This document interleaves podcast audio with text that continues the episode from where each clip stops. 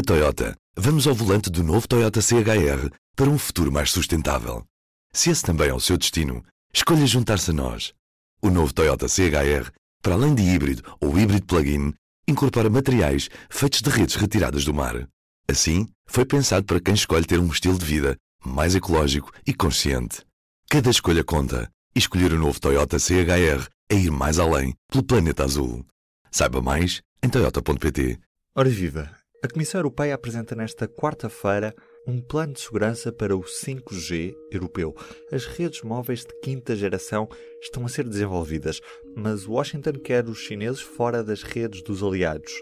Nesta terça-feira, Londres classificou a Huawei como um fornecedor de alto risco, apesar de ter dado luz verde à entrada da tecnológica chinesa no 5G do Reino Unido. Neste P24, trouxe para a conversa o jornalista Vítor Ferreira. Vítor, ao classificar o Huawei como um fornecedor de alto risco, o governo de Boris Johnson cede aos interesses de Trump ou temos aqui uma justificação para esta classificação? A decisão anunciada por uh, Londres uh, nesta terça-feira não seria certamente a decisão esperada por Washington. Uh, a administração de Donald Trump tem percorrido milhares de quilómetros para espalhar a sua posição, defendendo que a Huawei não é uma empresa na qual se possa confiar. Neste caso concreto, o que Londres veio dizer equivale a uma decisão salomónica. No fundo, tenta não afrontar o principal aliado, que são os Estados Unidos, sobretudo nesta altura em que uh, o Reino Unido se prepara para concretizar o Brexit, e, portanto, diz que uh, o Huawei é um fornecedor de alto risco, baseando essa avaliação no contexto político uh, em que a empresa trabalha na China, onde sabemos que o governo aprovou em 2017 uma lei que obriga todas as empresas e todos os cidadãos chineses a cooperar e, a, e, e que não podem recusar cooperar com os serviços de informação chineses, vulgarmente os serviços secretos, eh, mas também ao mesmo tempo não se deu em toda a linha aos argumentos da administração de Donald Trump eh, e assim vai manter a Huawei como uma das empresas que poderão vir a fornecer material para a construção da rede 5G no Reino Unido. Por que é que isto é importante?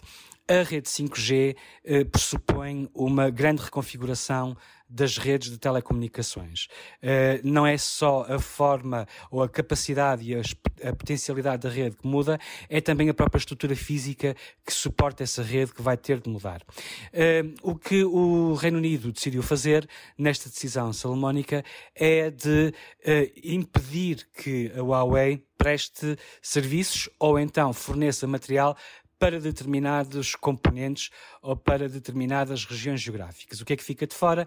A Huawei não poderá uh, uh, fornecer material para o chamado núcleo central da rede uh, e também só poderá fornecer até 35% do material que vai ser utilizado na chamada zona periférica, ou seja, é toda aquela zona da rede eh, que incluem as antenas, por exemplo, que são uma das faces mais visíveis para o utilizador comum. Além do mais, a Huawei também não poderá vir a trabalhar eh, na rede 5G que fica em áreas perto de bases militares ou de serviços críticos do Estado, como, por exemplo, eh, centrais nucleares. E é expectável que a União Europeia restrinja a presença da Huawei nas suas redes 5G? A União Europeia vai hoje apresentar o seu plano de segurança para o 5G na Europa. Isto depois de há cerca de um mês e meio uh, o Conselho da União Europeia uh, ter dito que era preciso ter em conta critérios não técnicos, ou seja, critérios políticos, para decidir um, ehm, como se vai construir e, com, sobretudo, com quem, com que empresas se vai construir o 5G na Europa. Sabe-se que a União Europeia tem ambições nesta matéria. Uh, a meta é de que até ao final de 2020 haja pelo menos uma grande cidade europeia em cada um dos países já com cobertura 5G. Dado o atraso na União Europeia, uh, é provável que esta meta não seja uh, concretizada, uh, ou pelo menos no seu todo. Portugal, por exemplo, só vai fazer o leilão das frequências a partir de abril, mas também sabemos que os primeiros serviços 5G e as primeiras coberturas do 5G serão, eh, digamos assim, assentarão em melhoramentos da atual rede 4G. O que é que isto significa?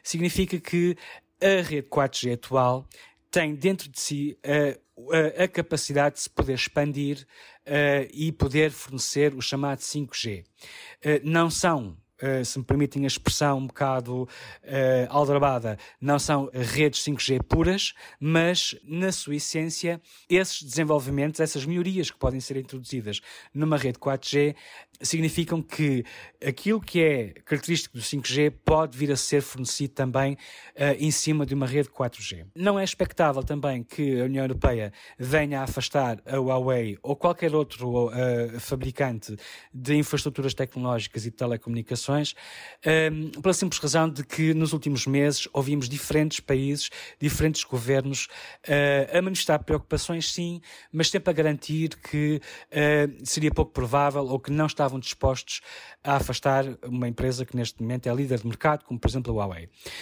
Um, isto porque sabe-se que Pequim olha para a Huawei com uh, bastante uh, vontade de proteger esta empresa. É uma empresa bandeira da China, ela é em si mesmo um símbolo de, do desenvolvimento económico e tecnológico de uma nova China, quase, se me permitem a expressão, de uma nova China focada no futuro, com tecnologia uh, que todo mundo quer e que todo mundo precisa. E, portanto, qualquer decisão desfavorável para a Huawei tem sido entendida por Pequim como uma decisão contra a própria China. Vê-se isso, por exemplo, nos Estados Unidos. A guerra comercial que existe entre os Estados Unidos e a China não pode ser desligada deste confronto que tem existido entre a administração norte-americana e empresas como a Huawei, mas também a ZTE. Um, nesse sentido, nós já ouvimos a Alemanha dizer que não está interessada em afastar o Huawei, já ouvimos dizer uh, outros países, uh, inclusivamente Portugal, dizer que uh, não se pode partir para esta questão com uma visão, digamos, negativa da empresa A ou da empresa B. O consenso que surgiu nos últimos tempos é o de que é preciso garantir sim as questões de segurança básicas uh, para as áreas críticas da quinta geração móvel. E é nesse sentido que o Conselho da União Europeia, a 7 de dezembro, divulgou um documento que não teve muita divulgação, mas que é relativamente importante porque retira as questões da segurança do plano técnico e coloca-as no plano político. Isto é dizer que é muito provável que o tal toolkit de segurança, ou seja, o plano de segurança que a comissária Margrethe Vestager e outros responsáveis europeus poderão vir a divulgar hoje, ou deverão divulgar hoje, incluirá questões técnicas, mas também incluirá uma abordagem política. Ou seja, é dizer que é preocupante ou é um fator de risco para a União Europeia que uma empresa que está sujeita à lei uh, chinesa que obriga as empresas a cooperar com a espionagem chinesa uh, possa estar envolvida no desenvolvimento de tecnologias críticas como a quinta geração móvel. Uh, vamos ter de esperar para ver. Não me surpreenderia que o ponto que venha a, a tornar-se mais visível seja uma posição quase igual àquela que uh, foi anunciada por Londres. O que mostra que Londres e a União Europeia, apesar de estarem em vias de divórcio, em muitas questões, muito provavelmente, continuam a ter opiniões muito semelhantes. Nesta altura, em que estado é que estamos no desenvolvimento do 5G? O estado de desenvolvimento das redes 5G atual uh, depende muito da zona do mundo para a qual estejamos a olhar. Uh, há claramente uma vantagem na Ásia, a China, uh, seguidamente os Estados Unidos e a Europa neste momento está bastante atrás em termos globais. Dentro da Europa também existem situações muito diversas. Há países como, por exemplo, a Alemanha, como, por exemplo, a Itália, que já fizeram o leilão das frequências que vão ser dedicadas à rede 5G e há outros países onde isso ainda não aconteceu. Portugal é um desses exemplos. Esse leilão vai ser feito em abril.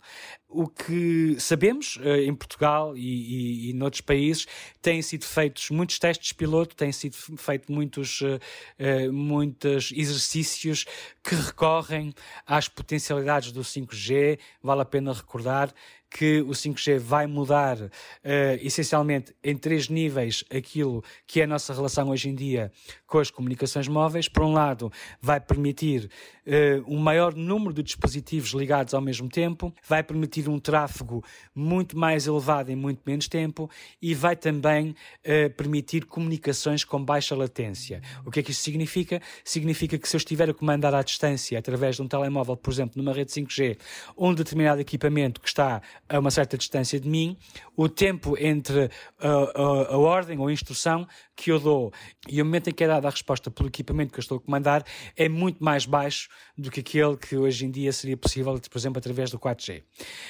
Um, apesar disso, uh, todas estas, todos estes exercícios que têm sido feitos em Portugal, as diferentes operadoras, as principais operadoras, têm praticamente todos os meses feito exercícios e demonstrações. Uh, há até, por exemplo, na Faculdade de Engenharia da Universidade do Porto, uma célula criada, uma célula 5G especificamente criada para que os investigadores daquela faculdade possam trabalhar em estudos de caso sobre o que é, onde é que o 5G poderá vir a ser útil e como é que poderá ser aproveitado.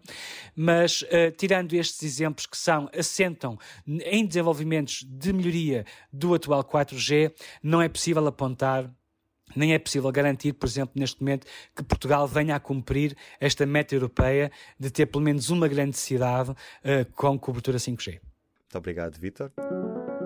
Eu sou o Ruben Martins e resta-me desejar-lhe um bom dia. Até amanhã.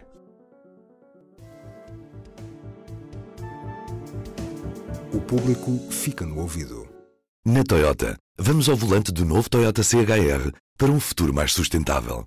Se esse também é o seu destino, Escolha juntar-se a nós. O novo Toyota CHR, para além de híbrido ou híbrido plug-in, incorpora materiais feitos de redes retiradas do mar. Assim, foi pensado para quem escolhe ter um estilo de vida mais ecológico e consciente. Cada escolha conta e escolher o novo Toyota CHR é ir mais além pelo planeta azul. Saiba mais em toyota.pt